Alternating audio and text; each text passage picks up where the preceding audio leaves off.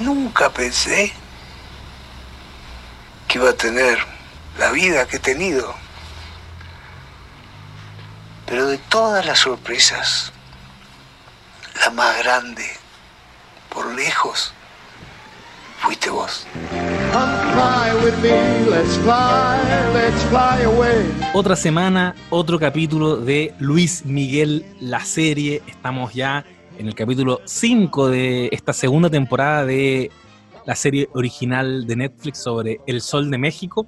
Y nuevamente, por supuesto, No Sabes Nada Podcast se encuentra para, para analizar lo que nos dejó este episodio, analizar los entretelones, cotejarlo con la realidad y para eso, como ya lo, lo han venido escuchando en estos últimos cuatro capítulos, me acompaña un amigo que mm, es bastante fanático de Luis Miguel y también es bastante eh, ñoño del periodismo. Así lo voy a definir. Un nerd, un nerd del fast-checking. Le gusta el dato duro. Así que qué mejor, qué mejor eh, cruce que, mm, que ese para estar analizando esta serie. Estoy hablando de Sebastián Flores Muga. ¿Cómo estás, Seba? Muy bien. ¿Cómo estás tú? Me imagino que bien, ¿no? Sí, estoy bien. Y estoy, Ya, qué bueno. Estoy feliz con el capítulo de esta semana. Yo también, me gustó harto. Eh, quiero decir que yo soy fan de Luis Miguel, más no por ello no soy crítico. Yo lo que hay que criticar lo critico de mis ídolos. Yo no soy ciego ante la- las cosas que me gustan. No, Así por que supuesto. Cuando hay que criticar a Luis Miguel, yo lo critico duramente. Soy como, soy como el papá. Te critico para que otros no te critiquen. Así que mejor que te lo diga yo que soy tu papá. como Tyrion. Toma esas Claro. críticas y úsalas como tu, tu arma y nunca podrán ser usadas para atacarte. Eh, cual, es, que, Miguel. es que eres ante todo un periodista, ya lo dijimos acá, es editor de la web de CNN y ya lleva harto tiempo trabajando de editor.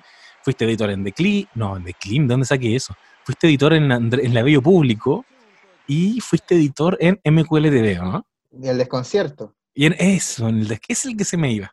Clinic, Desconcierto. Por ahí, eh, parecido. Y mm, bueno, yo creo que eso también, hay, hay una deformación profesional ahí que te hace ser eh, objetivo.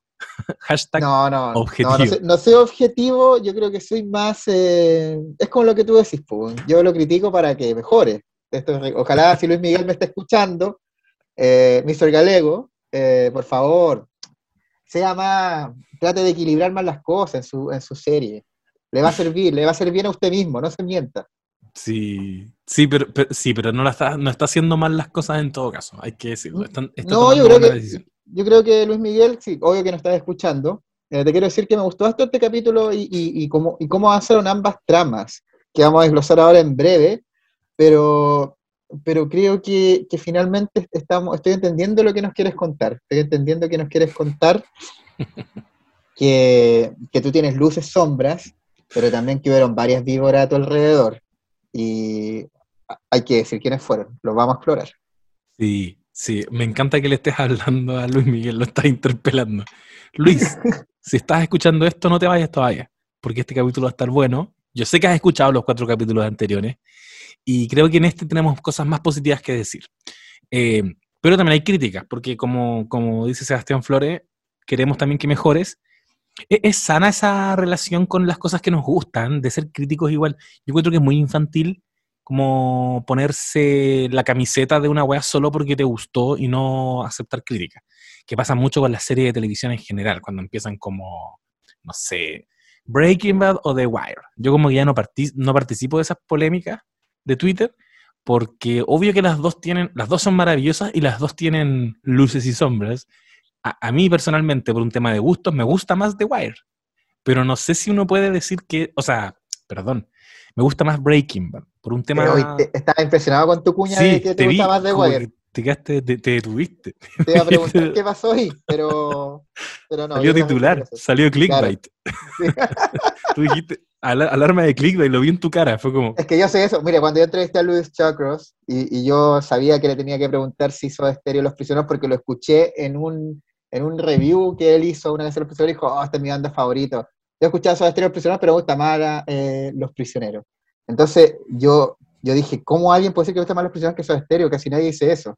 Entonces, para mí fue esto mismo cuando dijiste The Wire. Como estaba así, le iba a poner de titular. Qué bacán. Ah, o sea, tú sabías, tenías el antecedente de que le gustaban. Sí, pues. Yo iba con la pregunta hecha para sacar la, la cuña. Y, y Luis, al igual que tú, se dio cuenta muy rápidamente.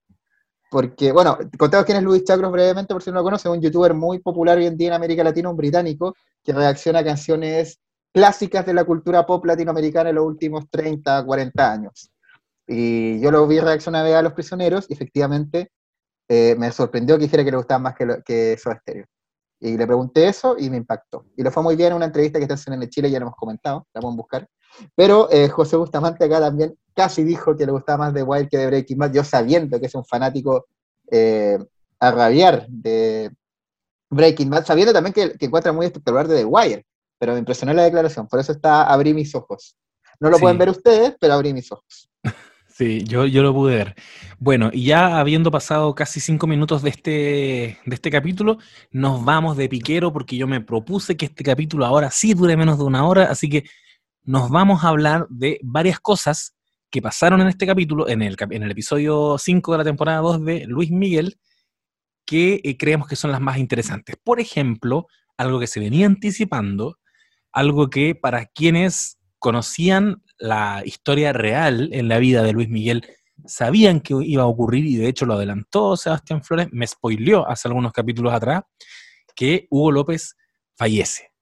Vemos que Hugo López durante esta temporada era un, era un tema que no estaba dejando de fumar, que el cáncer ya estaba en, en, remisión, creo que se dice, pero tenía que tener ciertas precauciones, no estaba tomando ninguna precaución, hasta que le dijeron derechamente, volvió el cáncer, es inoperable, cual Walter White recibiendo esa noticia en el primer capítulo de Breaking Bad, es inoperable.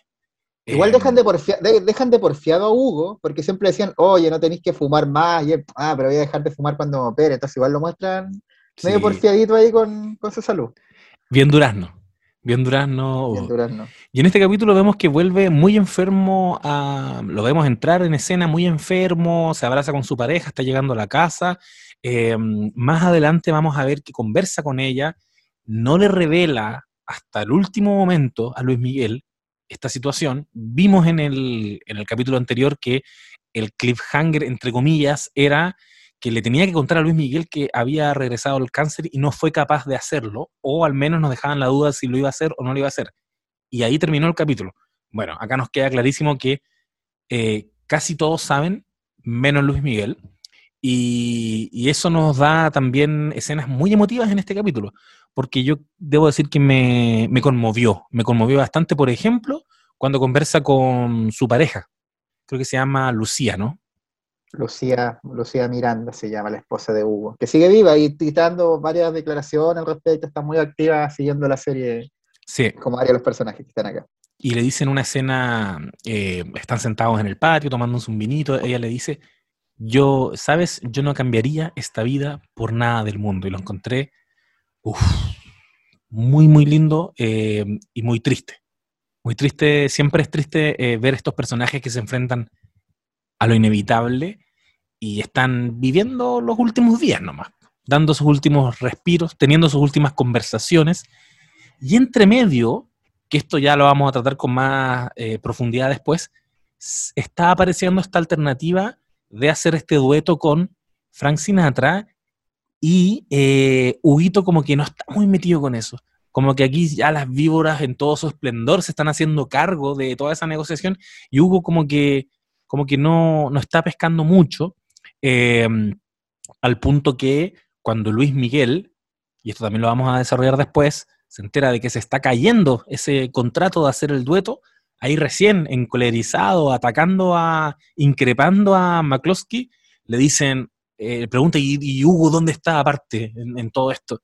Y le dicen, está en su casa. Y como que cachan que, que, Luis Miguel no se había dado cuenta de esta weá. Y Luis Miguel, eh, muy triste parte, y tenemos de nuevo otro momento súper triste, que es cuando Hugo conversa con Luis Miguel. ¿Qué te pasó con esa escena, Sebastián? Esa escena me eh, fue emotiva, me, me, emocioné. Me emocioné tal como Luis, me, le cayó, me cayó una lagrimita. Eh, porque le dice, le dice una frase, le, porque le pregunta cómo está y él empieza a hacer como una recapitulación de sus últimos años. Sí. Cuenta que llegó a México en 1976 y que nunca se imaginó tener esta vida que él tuvo. Mm. Y dijo, eh, y lo mejor que le pasó fue trabajar con él.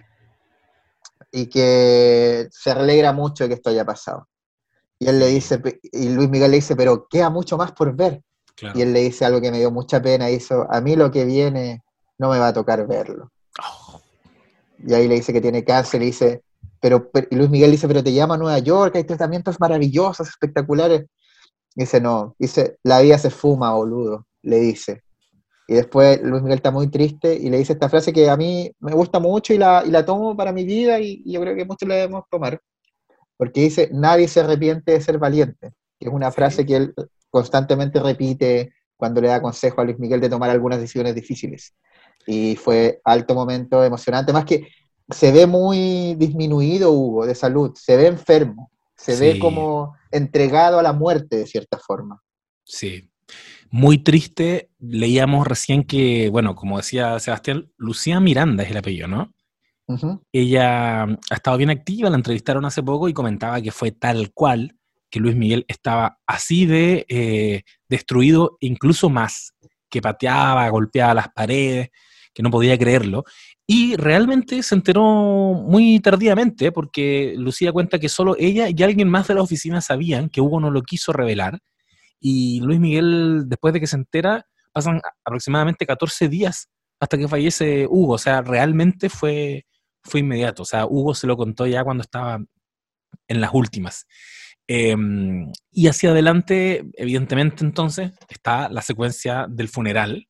Hay cosas acá en el funeral que son interesantes, por ejemplo, que aparece eh, Sophie con Michelle. Lleva a su hija a acompañar a Luis Miguel en este momento doloroso. Escuchaban un podcast argentino que decían, imposible. decían que una de las cosas donde probablemente más está falseando Luis Miguel la información es eh, en su relación con la Michelle niña, que no hay ninguna posibilidad de que haya ido al funeral, no hay posibilidad de que lo haya acompañado a grabar nada, porque la realidad es que Luis Miguel no la pescó nada en esos años. Un par de veces sí, fue a su casa, pero fueron contadas con los dedos de una mano y, y un par de veces le envió un regalo. Pero que ahí es donde Luis Miguel está aprovechando quizás de blanquearse un poquito. Bueno, Michelle, eh, Michelle habló estos últimos días eh, respecto a la Uh. serie.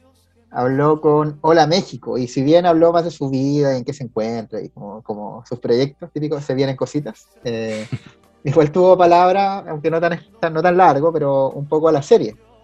Y al respecto, la influencer dijo: He visto algunos capítulos y claro, cuando una vez subí interpretada por alguien que no eres tú, hay sentimientos encontrados. Si algún día decido contar mi realidad, ese día cambiarían muchas cosas. Pero creo que todavía no es el momento. Así que con esto damos a entender que fueron distintas las cosas. Yo creo que no Eh, fueron. Pero ella dice que no se quiere meter en atados por un momento, de estar en otro. de estar- Mira, es eso. No, no, no, es- no sé si le presta mucha ropa, pero al menos no se quiere meter en atado, porque uno podría decir, no, mira, Michelle está bien con esto. No está tan bien, aparentemente. Y O al menos, al menos da a entender que no están así. no es tan así. Hashtag no es tan así. Sí. Eh, y ahí tiene una conversación muy emotiva también con Michelle, conversación que obviamente no debe haber ocurrido, pero que está buena también, en que Michelle le pregunta, eh, ¿qué pasa con la gente que se va, papá? Y le dice, lo único que sé es que los que nos quedamos los extrañamos siempre. Y creo que es heavy que se lo diga Luis Miguel a esa edad, pensando en todas las personas que ha perdido Luis Miguel. Porque ese es Luis Miguel hablando, esa es su voz, eh, con todo lo que él controla esta historia, esa es su aproximación a, a personas importantes que se han ido, como por ejemplo Marcela Basteri. Ya no hay Luisito Rey, no hay Marcela Basteri, ahora no hay Huguito. O sea, Luis Miguel ya más solo no puede estar. Es súper triste. Déjame decirte algo Sí, por con favor. esto súper triste, que yo creo que esta pérdida es de las más importantes de Luis Miguel en su vida, porque lo, de, lo de Marcela Basteri, él quizás lo sabe, pero no es una pérdida formal, de hecho es todavía una incógnita. La de Luis Rey sí es una pérdida, pero es una pérdida de un padre con el que ya se habían distanciado, pero este es como perder a su a la persona más cercana de su vida, ¿verdad? Es Claro. perder al, al padre. Eh, en esto que contaba Lucía Miranda, que recreaba cómo fue cuando se enteró, dijo que efectivamente Luis Miguel gritaba, le golpeaba a todo. eh, no podía creer y él decía, puta, esta pinche puta enfermedad del cáncer, ¿cómo puede ser que ahora me pase esto con Hugo? Eh, contaba Lucía, la ayuda de Hugo. Eh, entonces, verdad, em, fue, no, sé, no me atrevo, Luis Miguel, si tú me estás escuchando me podrás rebatir, pero me parece que fue una de, tus pérdidas más importantes sí. al respecto. Pero, pero si no lo es, seguro está top 2 o top 3 de, de las cosas tristes que te han pasado. Absolutamente. Yo creo que pocos personajes se han retratado con más cariño en esta serie que Hugo. Va a ser una pérdida para Luis Miguel, o sea, fue una pérdida para Luis Miguel, pero como espectadores va a ser una pérdida también para nosotros, que yo creo que a esta altura le teníamos mucho cariño al, personaje de Hugo. Era un personaje muy centrado, era como en, estructura clásica, viaje del héroe, el sabio, es como, o el mago, es como un personaje que está eh, guiando una brújula moral. Era, era Gandalf. Era Gandalf, era Gandalf, que revive en El Señor de los Anillos. No creo que tengamos acá Hugo el Blanco. No creo que eso ocurra. y quiero, y pesa todo esto, y pesa que está bien puesto esto en la trama de la serie Luis Miguel, porque también convengamos que Hugo ya había fallecido en la vida real. Esto lo dejaron para año 94 en la vida real él había fallecido aproximadamente dos años antes. No, yo tengo el dato, tengo el dato duro. Por favor, dame el dato. Murió de cáncer de, de, calor, calón, no sé cómo se dice, eh, el 30 de noviembre de 1993 a los 51 años, o sea, con un desfase de un año aproximadamente. No sé en qué mes estaba, nunca lo manifiestan en la serie, pero fue el 93. El 94 eh, ya no estaba entre nosotros, Hugo. No estaba entre nosotros. y, están ocurriendo cosas en la serie que se le atribuyen a Hugo que se le están atribuyendo a Hugo que ya eran manos de otro manager, ¿no? Eh, claro. Están, están adaptando también para que la trama sea tenga cierto gancho. Si finalmente los ganchos que comentábamos eh, en un principio es que estas víboras que hemos denominado en, este, en esta conversación. Eh, entonces, para particular lo de las víboras, es muy importante quizás dejar espacio para que tenga este encontrón eh, con, con, lo de Frank Sinatra que ya vamos a entrar, de que, de que eh, se cayó el dueto porque se filtró y todavía estaba Ivo Hugo y, y, todavía no se podía pasar por encima, entonces uno hace un chanchullo por acá, por allá. Yo creo que fue particular un poco la trama, lo que tú me contaste la otra vez, de que, de que se desajustó la historiografía respecto eh, a la vida de Luis Miguel para poder armar ciertas tramas y generar gancho, porque si no hubiera sido más fome, por decirlo así. Sí, absolutamente. O sea, no hay tanta carne en esta temporada como la había en la temporada 1, no hay nada que decir ahí. O sea, encontrar a Marcela Basteri y saber si está viva o está muerta es una tragedia griega versus estas cosas más anecdóticas que nos está mostrando la temporada 2, porque son así.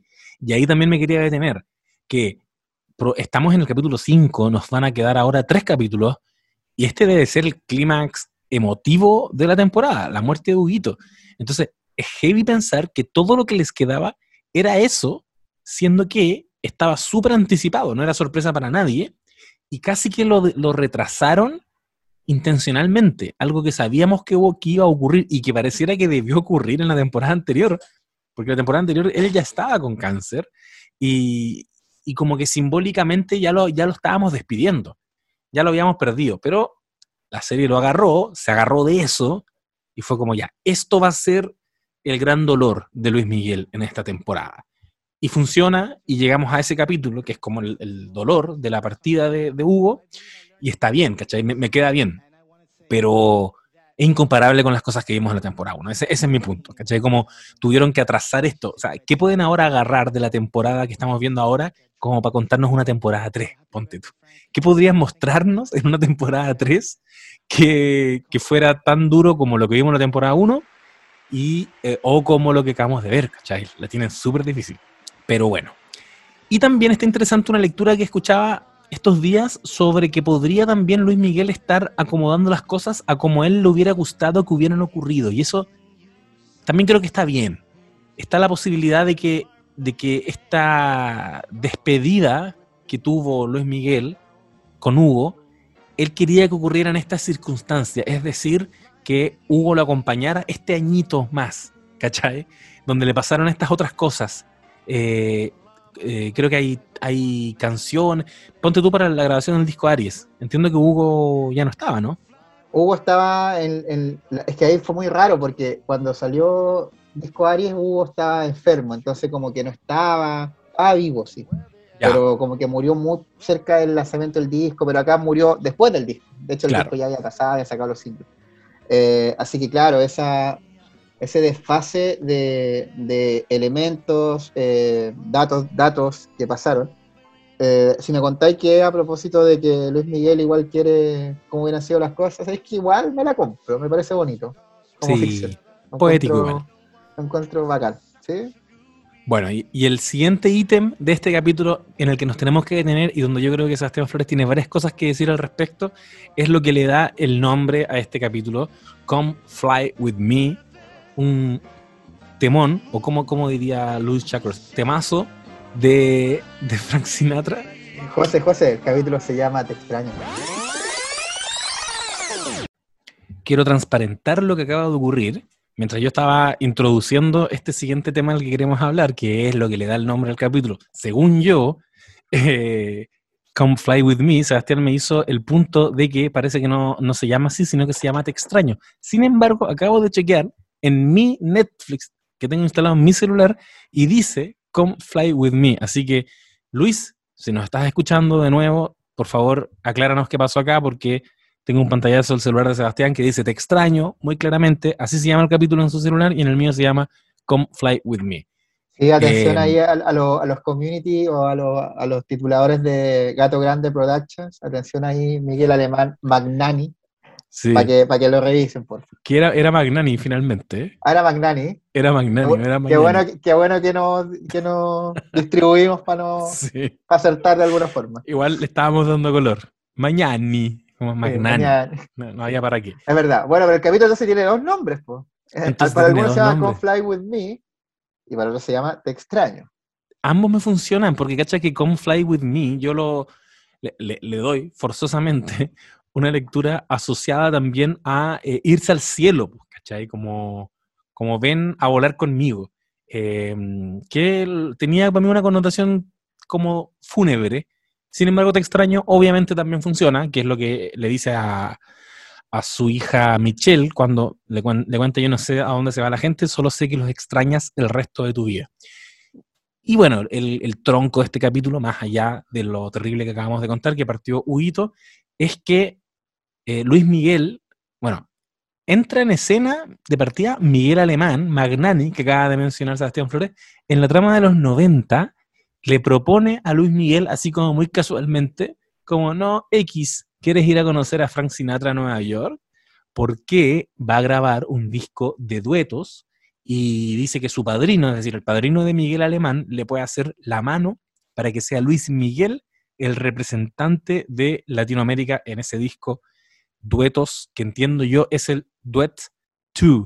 Y aquí, Sebastián Flores, cuéntanos, ¿qué onda con este disco? Ocurrió. editado en 1994. Eh, como dice su nombre, es un segundo disco de duetos que hace Frank Sinatra con artistas de, no sé si al momento, pero de cierta relevancia eh, de varias partes. Ese disco, por cierto, le dio un Grammy a Frank Sinatra en 1996, la mejor interpretación vocal pop tradicional, y fue uno de los últimos grandes como trofeos que tuvo, reconocimientos, eh, Frank Sinatra antes de morir, porque él murió en mayo de 1998. Eh, no tan lejos del momento en que grabó con, con, o sea, grabó con Luis Miguel y acá también hay que desmenuzar algunas cosas que estar en la serie y cómo pasaron. Eh, en, en, la serie vemos a Luis Miguel, finalmente siendo convencido por su tocayo, le llama tocayo a, a Alemán, Alemán Miguel, y básicamente se hace la maleta y viajan, viajan directamente a New York, a la Gran Manzana, y van a una especie de estas típicas escenas como de bares neoyorquinos que, donde uno baja al sótano, como en la película Soul, por ejemplo. Claro. El típico donde bajáis la escalera, eh, muy, muy neoyorquino el ambiente. Y Luis Miguel baja, se encuentra con, con Frank Sinatra, eh, y, y claro, Luis Miguel va como, un admirador. no sé si chistoso la palabra, pero es como raro verlo así como eh, el señor Frank Sinatra, como un admirador de su trabajo, un gusto conocerlo. Y él le dice... Don Felipe.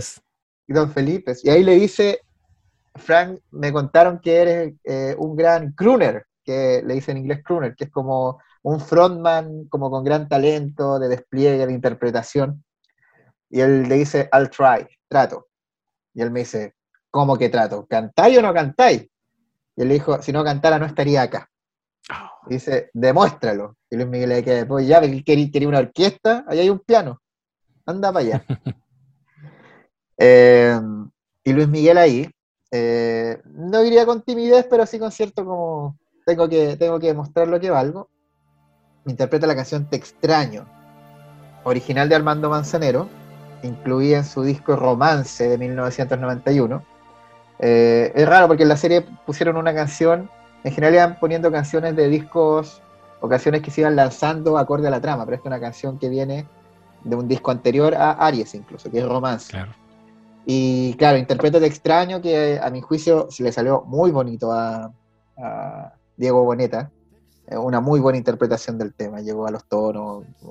Muy bien, cada, encuentro que cada vez canta mejor y cada vez como logra asimilarse más al estilo de Luis Miguel. Me va a costar después si hace una carrera distinta cantando otros temas. Te imaginas después hace trap. oh, en Yo Pago en Verde. Como, featuring con, con Osuna. Eh, pero bueno, eh, muy bonita interpretación. Y finalmente salen de ahí y consiguen. Se nota, o sea, después lo saben porque va a ver a Erika. Y consigue, está muy contento de haber conseguido un dueto con el gran Frank Sinatra. Antes de salirme de, y quiero agregar muy brevemente que Luis Miguel eh, asistió, y hay un video en YouTube que tienen que revisar si no lo han visto, donde aparece Luis Miguel interpretando Come Fly With Me en el cumpleaños número 80 lo de Frank Sinatra, eh, que fue en el Shrine Auditorium de Los Ángeles, y esa vez asistió Bono, Arnold Schwarzenegger, Bob Dylan, Bruce Springsteen, Tony Bennett. Y, Alto fascismo. Claro. Y ahí, claro, Luis Miguel le manda un saludo y dice que gracias prácticamente a él aprendió a hablar en inglés y cantar sus canciones y, interpreta frente a él como eh, él, el, eh, Frank Sinatra desde una pantalla y Luis Miguel interpretándolo ahí en vivo y en directo. Y ahí Luis Miguel dice, eh, lo plantea en esa época, dijo, voy a cantar hasta los 70 años con un vasito de whisky, como hacía Frank Sinatra. O sea, igual oh. es un referente para él. Y quiero agregar por último que Frank Sinatra un par de años después, cuando Luis Miguel tuvo una estrella en el Paseo de la Fama, eh, Frank Sinatra le, escribió una carta a Luis Miguel, manifestándole admiración. Te la quiero leer, José. Por favor. Le dijo así, le dijo así. Querido Mickey, por años ha sido halagador escuchar cómo se habla de cantantes jóvenes como el nuevo Frank Sinatra. Fue aún más lindo cuando escuché sobre un joven en México que estaba más allá de la comparación con cualquier persona. Cuando te conocí en México y realmente escuché tu voz, me di cuenta de que eres verdaderamente original, un talento tremendo y guapo. Felicitaciones por obtener tu estrella en el Paseo de la Fama. Estoy seguro de que habrá mucho más por venir. Eso le dijo Frank Sinatra a Luis Miguel en una carta que le escribió. Ahora debe ser como el papelito Paseo de, la Fama en Hollywood. Que, ahora es como el papelito de los mineros papiñera. Esa carta, escuchaba por ahí que Luis Miguel la atesora, pero como lo más valioso que tiene, porque efectivamente es fanático real de Frank Sinatra y él quería ser un Frank Sinatra latino, yo creo que, que lo es. Después de ver ese video del cumpleaños número 80 de Frank Sinatra, me vi otro video más reciente, creo que del 2010 y algo, en que Luis Miguel canta en vivo el eh, Come Fly With Me. Lo cantó en el Festival de Viña el 2012, cuando vino ah, la última vez que vino al Festival de Viña lo interpretó ese tema. Puede haber sido en ese, en ese contexto. Y nuevamente con Frank Sinatra desde la pantalla. Eso era entonces.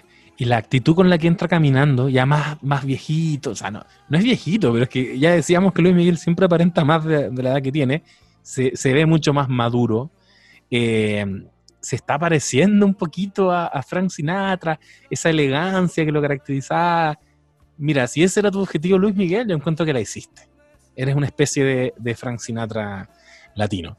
Y, y, bueno, como decía aquí mi amigo, todo chupado, Luismi canta Te extraño y se va todo contento y empoderado porque parece que logró el dueto, logró firmar para participar de este disco de Duetos 2.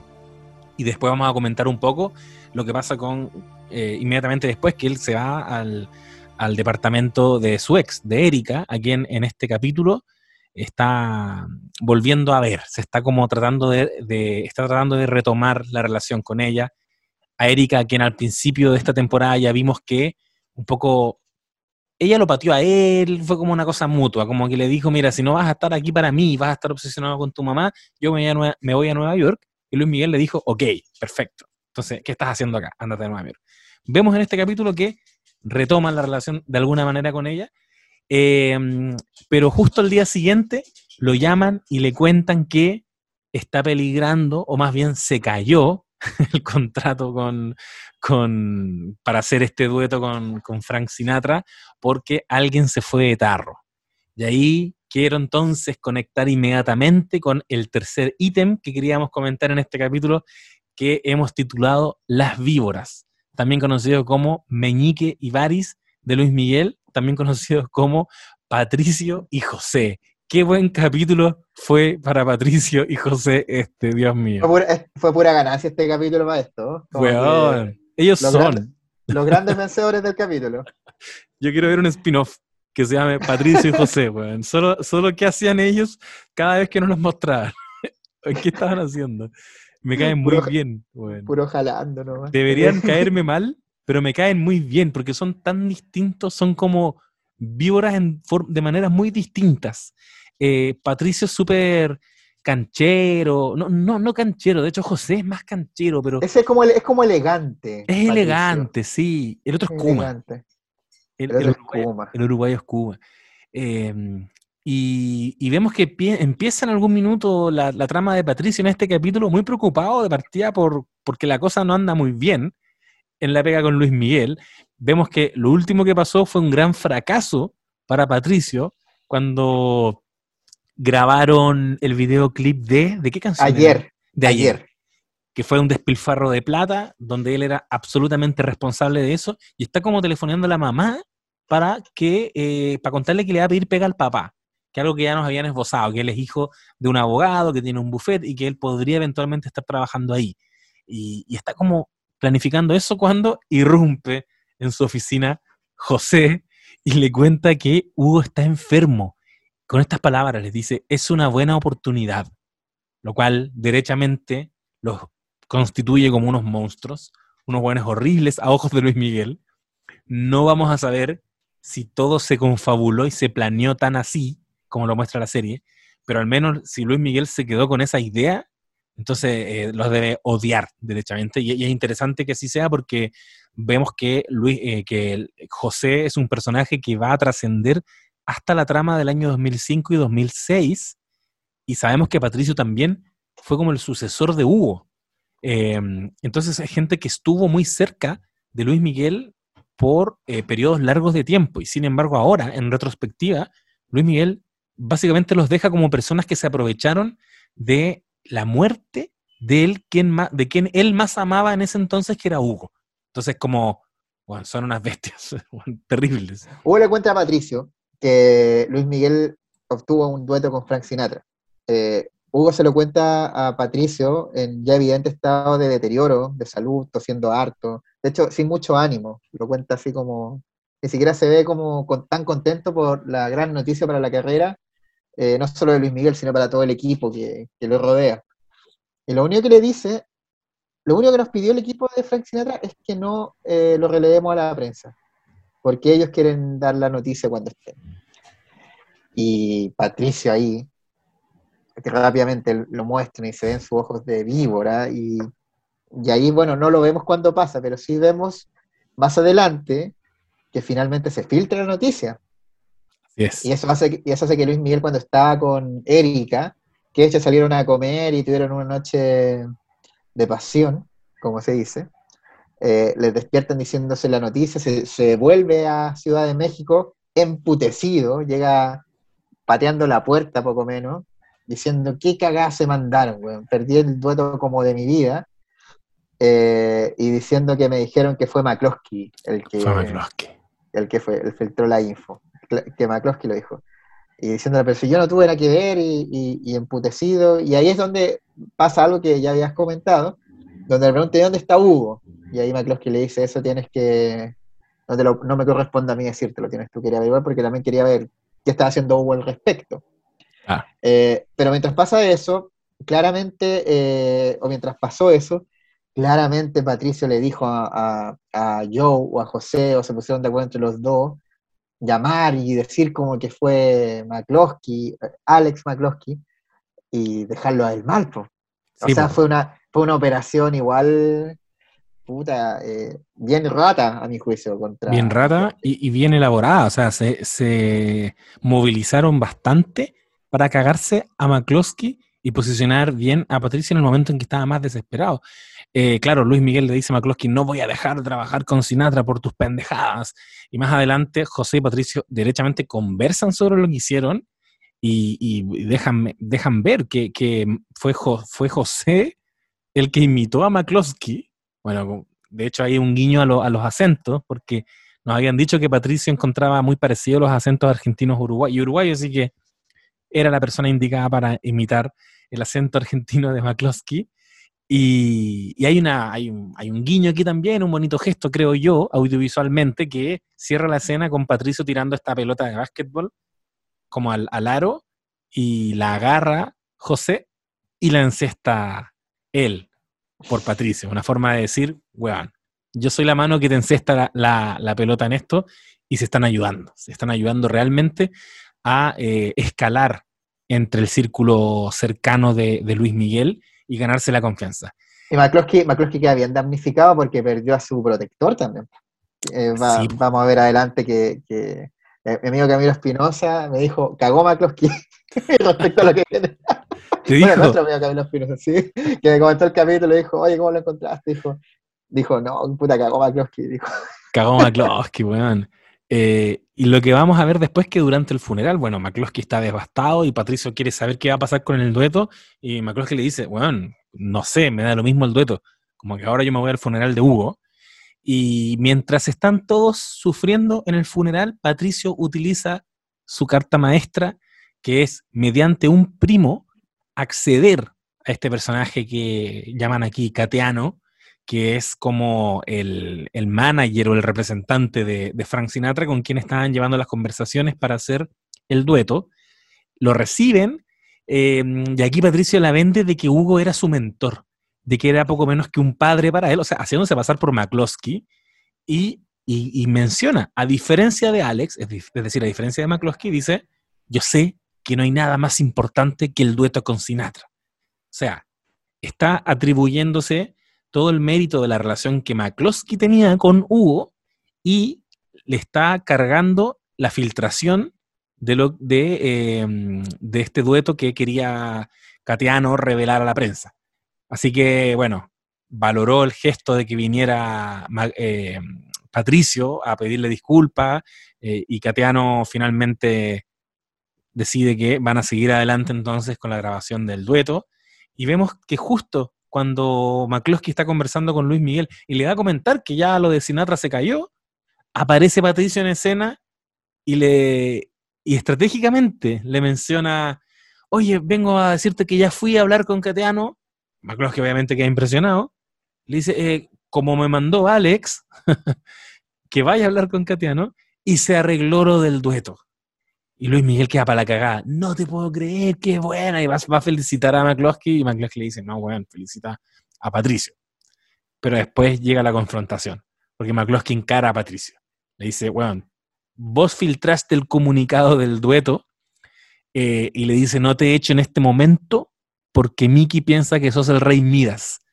Y menciona a René. No recuerdo en este momento quién es René. René era el, ¿te acordáis que en el primer capítulo eh, Patricio está hablándole a su jefe en Wea de que se quería Perfecto. ir a de que se quería ir a, a- a trabajar con Luis Miguel y él le dice, ¿cómo, pero por qué me está diciendo? Dice, te conviene que esté ahí, te conviene Claro. tenerme dentro.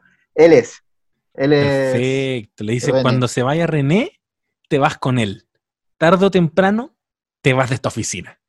Y, y ahí, como dice, como bien anticipó nuestro amigo Camilo Espinosa, sabemos que el que prospera en esa pugna va a ser Patricio. Si Patricio, eh, tú comentabas ya en otro capítulo, él fue el que se quedó con, con Luis Miguel durante harto tiempo, pero lo más interesante de todo, y creo que es una de las cosas que me gusta de esta temporada, es que igual no es Patricio el que va a estar el 2005 y el 2006, sino que es José. el weón que se hizo pasar por McCloskey, el chofer de Hugo, va a ser una especie de tour manager de Luis Miguel en el año 2005 y 2006. Ese arco está súper bueno porque también se, está, se va a cerrar con esta investigación que está haciendo Azucena, en que los dardos van a apuntar y, y, las sospechas de Luis Miguel van a apuntar a Mauricio y a José, a Joe. De hecho, llegando al final del capítulo, yo sé que nos queda algún post, un par de cosas por revisar, pero se hace muy bien la transición entre como el triunfo de, de Patricio el año 94, de, de, ganarse la confianza de Luis Miguel por esto de salvar el dueto, a una escena del, del 2006, ya pasamos al 2005, ahora estamos en el 2006, Así es. donde, donde Azucena, que bueno, este trama no se desarrolló tanto como la de los 90, creo que giró mucho en torno a la muerte de Hugo, pero sí hay una directa relación entre el triunfo que vemos de Patricio eh, dentro del equipo de Luis Miguel con la investigación de Azucena, que le revela un poco a Luis Miguel que están pelándole plata. De hecho, le pide permiso para ir a Lima a investigar qué está pasando. Eh, sabemos bien que en Lima pasó esto que también mencionan en los, no me acuerdo si en el capítulo 1 o en el 2, donde se peló plata a José. Eh, ese recorte ya, ya a mí icónico de, José. Lo conocí robándose dos millones. Eh, entonces, eh, va, va camino a, demostrar que han estado, ha habido desfalco al respecto. Y Luis Miguel le, pregunta, ¿cuánto tiempo llevan robándome? Y se mezcla mucho con esto de que Patricio ganando ahí tras la muerte de, de Hugo. creo que es clave ahí también lo Azucena. Yo creo que el próximo capítulo debería tener harta relevancia respecto a estos sucesos. Y, tomando ventaja, Mauricio, bueno, Luis Miguel sospechando entonces de, hace cuánto tiempo que me están robando y algo ya se les cayó, se les cayeron las imágenes de, Mauricio y de José.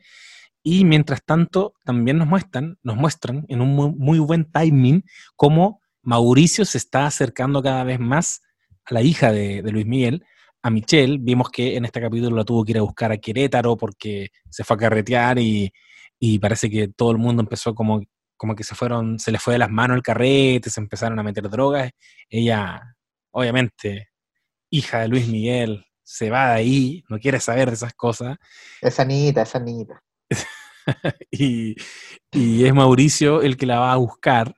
Em, y luego cuando ella llega a la casa con la chaqueta que Mauricio le pasa para que se proteja del frío, vemos que Luis Miguel le pregunta, con esta suspicacia y este tufillo de celos de quién es esa chaqueta que tienes puesta y le dice, bueno, es de Mau, ya ni siquiera le dice Mauricio, le dice, es de Mau. Eh, lo sabrías si hubieras contestado las llamadas anoche porque ella estuvo llamándolo para que la fuera a buscar. Digamos, ¿por qué no contestó Luis Miguel las llamadas? Luis Miguel no contestó las llamadas porque, eh, volviendo un poco al principio de la trama 2006, que no es tan larga, así que tampoco rebobinamos tanto. Eh, comienza con que Luis Miguel está tomando su vino, su vino único, no sé si se llama único en la serie. Eh, y llega Michelle, que ya es conviviente, son roomies. Eh, llega a contarle que tuvo clases en la U de ética y comunicación y que fueron largas. Y le dice, ¿tú que estás? No, yo probando mi vino y quería un Carmener. Y, y ahí le cuenta, ¿sabéis qué? hablé con el doctor y me dijo que mi tímpano está mucho mejor y que podría volver a cantar. Y claro, Michelle le dice, papá, le raja, me alegro, dos dale. Entonces Luis Miguel se empecina con volver a cantar y va con Joe a grabar una noche, más que a grabar, a intentar cantar y a, ver cómo funciona después de varios meses sin estar, sin haber hecho el, oficio que lo llevó donde lo llevó, que es cantar. Y llega y le dice, José le dice, oye, pero cántate un tema piola, porque hace tiempo que no cantaba y así que un suavecito. Y él dice, no, aviéntame tú, solo tú, que es una canción igual súper difícil de cantar. De hecho, la parte en donde lo vemos no llegando a los tonos son extremadamente difíciles de cantar. Eh, tú solo tuvo una canción del disco Amarte de un placer del año 99, bueno, es bien famosita. Eh, y pasa que Luis Miguel canta, y voy a cantar un pedacito y no voy a llegar a los tonos tal como Luis Miguel. Dice, tocar tu piel es usar el universo. Y ahí no llega Luis Miguel al tono y, se, y se, emputece así. Después dice una más. Y José le dice, pero no, no cantís, no cantís. Y no llega y no llega y se enoja y le vuelve el tinnitus, le vuelve esa como, eh, pierde un poco el balance. Y entre medio lo llama Michelle, tal como tú estabas comentando, de que quería que la fueran a buscar, no le contestaba el papá. Y finalmente eh, Mau, que sí tenía prendido el celular y estaba ahí, le contesta y la va a buscar. Y es muy protector con ella. Yo creo que lo que le pasa a Michelle ahí es que alguien la cuidó. La cuidó, quizá una figura masculina cuidándola, se sintió muy protegida por él. Eh, le prestó su chaqueta, le invitó a desayunar después. Y Luis Miguel cuando llegó a la casa y ahora sí volviendo a donde quedamos, Luis Miguel igual estaba curado, estaba como, estaba como medio borracho después de no haber podido cantar. Eh, y ahí, claro, pues, eh, Michelle nota como la despreocupación total frente a ella y, y no lo pesca. Y, Sí, y po. le queda el, y le queda el bichito de que, mira, está saliendo con Mau. Entonces Sí. ahora Azucena después le cuenta que le están robando plata y yo creo que se viene un quiebre ahí. Sí, Sí, se, se se viene el un quiebre definitivo. Quiero decir dos cosas, ya, ya para ir cerrando igual, porque estamos llegando al, al final de este capítulo. Dos cosas sobre lo que acabé de decir. Uno, en esa escena en que están degustando los vinitos, una actitud muy de roomies, hay, hay, hay algo, hay algo extraño igual en la construcción de ese diálogo, lo, lo quiero decir, porque él le cuenta que el doctor le dijo que ya se le está pasando esta enfermedad, que se está recuperando. Ella se pone muy contenta y le dice, o sea que vas a poder cantar. Y él, cauto, o sea, vamos a ir viendo, todavía no es nada seguro. Corte, ya están más copeteados, y es ella la que le dice, igual quizás no deberías cantar. Entonces hay como una, hay como una energía un poco consistente en ella, en esa escena, que lo descuidaron. Como ya, ¿cuál es la parada de Michelle? ¿Quiere que cante o quiere que no cante? Y después más adelante nos muestran que ella tiene aprehensiones con que él vuelva a cantar, porque cree que esa es la razón por la que la va a volver a dejar botada. Y ahí Luis Miguel le tira un chistecito de muy mal gusto. le dice, o sea, más de 11 años, te prometo que no. Sí, Mira. yo lo encontré, lo encontré nada que ver, yo me hubiera enojado. Pésimo. O sea, si lo está viendo esto la Michelle Real, me parece digno de hacer un posteo, por fin. De quebrar Sí. el silencio. Porque, weón, chistecito de mierda. Para, Sí, para alguien que fue papi- papito corazón. Mal ahí, Mr. Gallego. Mal, Mr. Galeo. Y, y lo otro que quería decir es que me parece muy interesante la construcción que hacen de esta relación entre Mauricio y Michelle, pensando que lo que nosotros sabemos es que, y tú me lo comentaste, él va a despedir a Mauricio eh, a raíz de este, de este affair, y es su colega, su, su mano derecha, y es su hija. Y estamos viendo la historia desde el punto de vista de Luis Miguel, y está contando cosas que donde él no estuvo, o sea, él no estuvo en ese auto donde estaban conversando Mauricio con Michelle. Y él supone que así fueron los acercamientos entre ellos dos. Y creo que está dejándolo a él como un caballero que, que él la va a ayudar cuando la necesita. En cambio, ella le hace más ojitos. Como que ella es coqueta. Y me parece, quiero decir, interesante de nuevo, pero en realidad soy suspicaz al respecto, porque, porque igual es como una mirada media men, encuentro. Como, mira, yo te tuve que despedir, amigo, compadre, pero yo sé que en el fondo mi hija te estaba puro tirando los cortes. Y tú fuiste un hombre muy respetuoso y muy honorable que la fue a buscar y le pasaste la chaqueta. Todas esas weas las- las- se las imaginó nomás, pues si él no estuvo ahí, ¿cachai? Y podría haber sido un buen jote, podría haber sido un buen activamente jote, ¿cachai? Podría haber sido, no sé, si se quiere, agresivamente jote, y no lo sabemos. Nos, nos dejan esta mirada de Mauricio como un weón que está más eh, pasivo en esta relación que se está construyendo. Bueno, veamos qué pasa en otro capítulo también, sin querer defender, eh, sin querer defenderte, Sí, sí. Luis Miguel, sin querer defenderte, Miki. Eh, déjame ver qué hiciste, qué hiciste el próximo capítulo para tener mi veredicto final frente a esta construcción que yo también considero muy masculina, pero veamos cómo lo resolviste. Porque sé que todavía estáis dejando. Quizá, quizás puede ser, no lo sé, quizás puede ser un chantelli clásico, porque ese es el caballero y cuando baja la guardia quizás muestra su verdadera. Pero no lo sé. Lo dejo abierto a la interpretación y a, y a la evolución de ambos personajes. Hay que ver, hay que ver para dónde va. Y ya ahora sí, solo decir que una trama que no la vamos a comentar mucho porque yo francamente me calienta nada. La trama de Matilde y, y Sergiño, que le está metiendo cosas en la cabeza y es como, no me importa, no me importa esa trama. Creo que es una trama muy débil que está ahí como dando bote. Ah, pero algo pasó, te- yo en varios capítulos te, te he dicho Tito y mencionaron, volvieron a mencionar a Tito. Sí, Le dijo, no quiero ser, porque se apareció la abuela Matilde en, en el DF. Y en Luis pleno Miguel funeral de partida. No, pero apareció antes primero, porque Sí, vino a ver a. Sergiño. Y Luis Miguel súper pesado con ella, así como, ¿qué querí? ¿Qué, qué estoy haciendo acá? Y le dice, no me voy a ofrecer ni un vasito de agua, habla luego. Y básicamente le dice, quiere ver más a su nieto, y él le dice que sí, pero el, el doc la va vigilando cuando salen a pasear. Claro. Ya, y al abuelo no le gusta nada, y ahí le plantea, eh, bueno, Luis Miguel le dice a Matilde que no lo quiere cerca de Tito, y Matilde, no sé si es verdad o no, le dice, yo hace meses que no hablo con Tito. Entonces, no sé si está maquineando, macuqueando, o eh, sinceramente está buscando eh, acercarse a su nieto, pero al parecer no, porque en un momento de la conversación le dije, le dice algo que yo te adelanté, creo que en, en el primer podcast que hicimos, que es que Luis Miguel le tenía envidia a su hermano Sergio. Y le dice, tú no cantas porque tu hermano tiene envidia de, de cómo cantas. Y Claro. Serginho le dice, pero nadie canta como Miki. Dijo, no es cierto, tú cantas como Miki, quizás mejor. Sí, es verdad. Entonces, y bueno, termina la trama de la abuela cuando en pleno funeral de Hugo le dice, eh, oye, no me está gustando mucho el trato, quiero cambiarlo. Dice, eso o nada. Y ahí ella le saca un papel, le saca como, le saca como una documentación.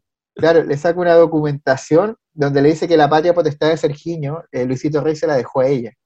Y que, y que ahí tienen que ver si ella, si Luismi, Miki, lo arregla por las buenas o por las malas.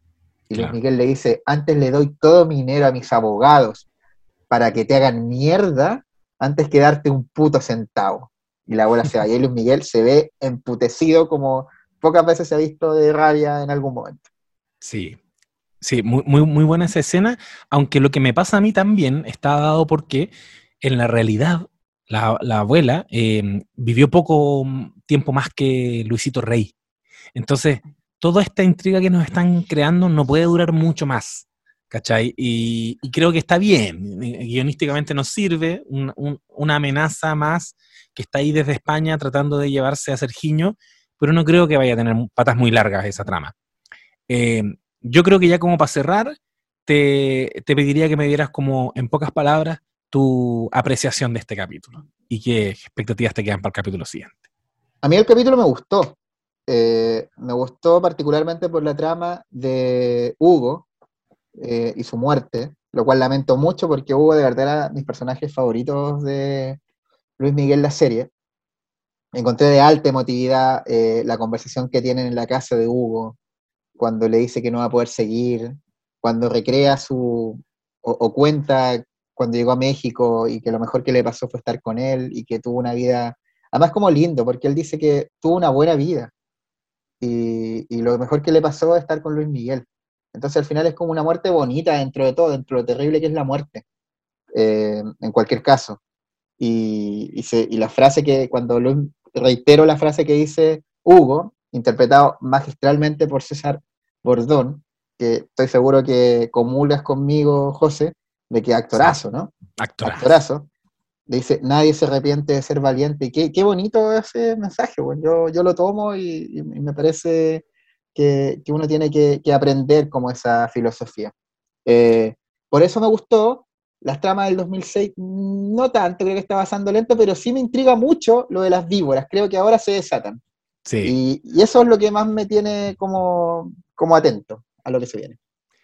Y yo en una sola palabra también diría que, no, no tengo una palabra, que mentira. Solo quiero decir que para mí todas la- las expectativas están puestas en lo que acabé de mencionar, en las víboras, en Patricio, en cómo va a terminar constituyéndose en el, en el sucesor de Hugo, y muy interesante el que exista José y que exista Joe, porque también ahí van a hacer un juego narrativo muy interesante, creo yo, muy atractivo, de cómo queda en el poder José, no sé si lo vamos a ver en esta temporada, pero al menos alcanza mucho poder dentro del círculo cerrado de Luis Miguel y probablemente pierde ese poder el año 2006. Entonces vamos a, ver el auge y la caída de, de, de Joe y de José, o de José y Joe respectivamente, y me quedo también mucho con el final, la, secuencia final, cuando está finalmente grabando el dueto con Frank Sinatra y, y vemos que un momento tan épico, tan glorioso como lo acabamos de describir, grabó un dueto con el ídolo para él, Frank Sinatra, no lo puede disfrutar en plenitud porque lo tiene todo, excepto a Hugo, y agarra el auto y se va a toda velocidad a, creemos, a ver a Erika. Yo creo que no. Yo creo que lo de Erika no va, no va a prosperar. Pero lo importante es que se va. Se va la, literalmente como decimos en Chile, se va la chucha o se va la mierda. Es, es una, es muy Boyack Horseman nuevamente, es muy Donald Draper, agarrando el auto yéndose a la mierda. Es tipos poderosos que están parados en la cima de un imperio, pero necesitan ese escape, ese escape from LA. Yo Eh, siempre, qué, bien la referencia, pero mira, esta vez no iba a Bojack Horseman, que también la pensé en mi mente, eh, pero tú mencionaste otra referencia a la que iba, Don Draper. Esta Sí. fue una escena- porque además, después de grabar eh, la canción, que la estaba disfrutando mientras la grababa, sale del, sale del estudio, es- vemos a Patricio tarareando la canción como muy comprometido, como, como gustoso, le toma un whisky, le da el whisky, y esta mezcla de whisky con este escape, eh, fue muy Don Draper todo para mí lo que pasa ahí. Como un hombre en la cima del éxito, del triunfo, de, de- de cumplir tus sueños de niñez, poco menos, y no disfrutándolo y escapando a toda velocidad, angustiado, no se sabe a dónde, eh, y no teniendo nada mucho, porque ¿qué le queda? Le- no le queda Sergiño, que se parecer se va, su hermano Alex, ya nos olvidamos de Alexito, no ha aparecido, no ha vuelto a aparecer, eh, y Erika, está está quedando Erika, le está quedando Michelle, que ya sabemos que hay 11 años de separación ahí. Así que vemos a un, a un ídolo, a un hombre poderoso en su fragilidad y en su angustia más profunda. Exacto. Igual ah, Jesse Pinkman en el final de, de Breaking Bad también agarra este auto y se va. Se va quién sabe a dónde y con la misma velocidad que Luis Miguel agarra ese auto. Yo cierro este capítulo porque me comprometí a hacerlo de una hora, así que no le vamos a dar más vueltas a este asunto. Nos vamos a escuchar, eso sí, la próxima semana analizando el capítulo 6 de la temporada 2 de Luis Miguel. Adiós amigos. Hasta pronto.